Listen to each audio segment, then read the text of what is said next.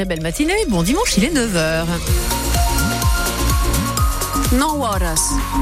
On commence par la météo sur les PO. C'est du beau temps aujourd'hui, Cyril Manière. Ah oui, après la grisaille d'hier, c'est le soleil quasiment sur tout le département. Quelques nuages cet après-midi sur les fenouillades et en Cerdagne-Capcir. La trame, elle est toujours là, un peu moins forte qu'hier, jusqu'à 65 km heure sur la plaine. Les températures, le maximum, c'est en Val-Espire, 17 degrés. Sur l'agglo de Perpignan, le ramassage des poubelles reprend aujourd'hui. Dans certains quartiers, les poubelles débordent et la trame du week-end fait aussi voler les déchets. Les éboueurs vont devoir rattraper ce retard de collecte aujourd'hui. Après neuf jours de grève, ils ont obtenu des promesses du président de l'agglo sur le versement d'une prime de 100 euros par mois. Mais maintenant donc, il faut gérer la reprise pour rattraper le retard dans cette collecte. Ulysse Le Toquin. Le personnel d'astreinte a, déjà été appelé hier pour assurer le maximum du ramassage des déchets dans l'agglomération. Des agents volontaires vont également reprendre du service aujourd'hui, jour officiel de la fin de la grève. Ils seront payés double pour travailler ce dimanche et vont s'affairer à désengorger les colonnes aériennes, car c'est là que le plus d'ordures ont été euh, déposées pendant ces neuf jours de grève. Pour les secteurs où les déchets sont amassés dans des bennes à roulettes, le retard est en partie rattrapé ce week-end, puis les collectes reprendront normalement dès lundi. Même chose euh, si vous êtes en zone pavillonnaire, 100% des tournées seront faites cette semaine d'après Stéphane Laudal, élu en charge de la collecte et du tri des déchets dans l'agglomération de Perpignan. Pour faciliter la reprise du service cette semaine, il faut donc sortir vos poubelles sur les jours habituels de passage des éboueurs. Le ramassage des poubelles qui reprend donc euh, aujourd'hui sur l'agglo de Perpignan. Et si les promesses euh, ne sont pas tenues, la CGT prévient que la grève peut reprendre au mois de mars. Gabriel Attal va rencontrer les représentants des agriculteurs dans les prochains jours. Le Premier ministre dévoile le programme de ces réformes ce matin dans une longue interview accordée au journal Le Parisien. Il promet un printemps des urgences, l'été des progrès sociaux et l'automne du travail. Gabriel Attal, les opposants à l'A89 dans le Tarn, aimeraient bien le rencontrer. Le week-end est toujours tendu sur le tracé du prolongement de l'autoroute, entre Toulouse et Castres. Hier, la célèbre militante écologiste Greta Thunberg est venue apporter son soutien aux opposants qui se sont installés sur un terrain privé.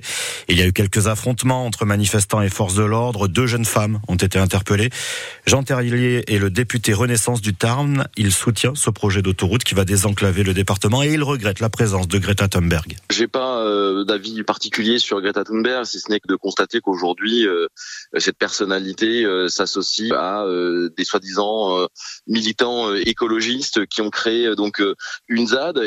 Vous savez quand vous interrogez les, habitants de ce département euh, du sud du Tarn, euh, ils sont écœurés par la situation. Euh, et je crois encore aujourd'hui qu'on a un projet autoroutier qui est avancé, qui a été décidé démocratiquement. C'est plus de 500 réunions publiques, qui fait l'objet de contestations devant les juridictions administratives. Et ça, c'est bien normal. Mais on ne peut pas aujourd'hui tolérer les exactions qui sont commises par ces militants et qui sont, je suis désolé de vous le dire, légitimées par la présence d'une personnalité comme Greta Thunberg. Et les opposants qui multiplient aussi euh, les recours en justice pour retarder au maximum euh, ces travaux sur l'autoroute A80, euh, A9. Un nouveau recours est déposé ce matin. Le militant Étienne Fauteux. Le préfet, en gros, il n'a pas écouté tous les avis environnementaux et il est passé en force malgré les avis défavorables de différentes institutions et de l'enquête publique.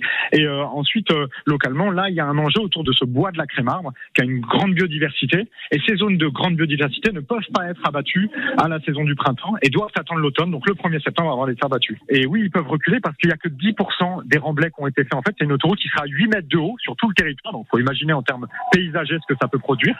Et pour le moment, on est qu'à 10% des remblais. Donc en fait, quand on dit que l'autoroute elle a avancé, mais qu'on n'a toujours pas commencé à, couler l'enrobé, à la mettre à bonne hauteur, etc. En fait, on n'est rien du tout. Et les manifestations et les mouvements se poursuivent aujourd'hui donc sur le tracé de l'autoroute A69. Je remets le bon numéro sur euh, l'autoroute. À Perpignan, dans le quartier du Bavernais, la police municipale et les douanes ont démantelé un trafic d'alcool et de cigarettes de contrebande.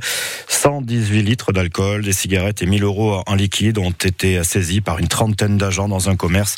Un homme a été interpellé. Le portefeuille d'un soldat catalan de la Seconde Guerre mondiale retrouvé 80 ans après. Ce portefeuille a été retrouvé en Sous un tas de foin. Il appartenait à Vincent Soubiel qui s'était réfugié en juin 40 dans un grenier dans la commune de Colombier. À l'intérieur, dans ce portefeuille plein de photos et des contacts sur Béziers et Perpignan, le couple de retraités qui a retrouvé ce portefeuille s'est alors lancé dans des recherches pour le rendre à la famille Et les efforts ont payé. La famille a été retrouvée du côté de Formiguère, notamment grâce à une photo de l'église du village. Laurent Soubiel, un des petits neveux du soldat, a alors été contacté. C'est le hasard qui a fait que monsieur qui est photographe a fait des recherches et a retrouvé l'église de Formiguère. Quand j'allais au cimetière, puisque mon père et mes grands-parents sont enterrés à Formiguère, je voyais ce Vincent et des Soubiel, il y en a plusieurs au cimetière, mais je savais même pas qui c'était, quoi. Et c'est là que j'ai découvert euh, que c'était le frère de ma grand-mère, qu'il a jamais été marié. C'est pour ça qu'il est enterré avec mes arrière-grands-parents. On a une cousine qui, elle, a connu Vincent, mais elle avait 5 ans quand il est décédé, donc elle a quelques souvenirs. Et elle avait gardé beaucoup de photos de la famille, dont on a retrouvé la photo de Vincent. On a été tous émus, quoi, en fait. C'est dur à expliquer, mais bon, quelque part, on les fait revivre, quoi. Tout le monde est mort, tous nos parents, à tous, nos, grands-parents. Donc on se dit, quelque part, eh on les fait vivre.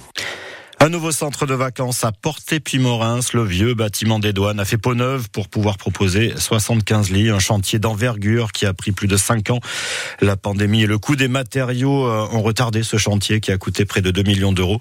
Mais ça y est, ce centre de vacances a été euh, inauguré et les réservations marchent même déjà très bien. Le foot est pas d'exploit pour Gérone en championnat d'Espagne. Dans le choc hier, les Catalans ont perdu au Real Madrid 4 à 0. Madrid qui prend 5 points d'avance sur Gérone au classement. Le 15 de France respire après sa victoire hier en Écosse. Victoire in extremis 20 à 16. Deuxième sélection et première victoire en bleu pour le jeune catalan Possolo Tulagi.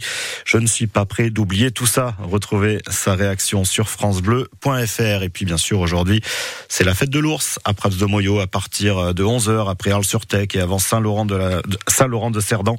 La fête de l'ours inscrite au patrimoine, au patrimoine mondial de l'UNESCO, on le rappelle. Et c'est donc à partir de 11h aujourd'hui aujourd'hui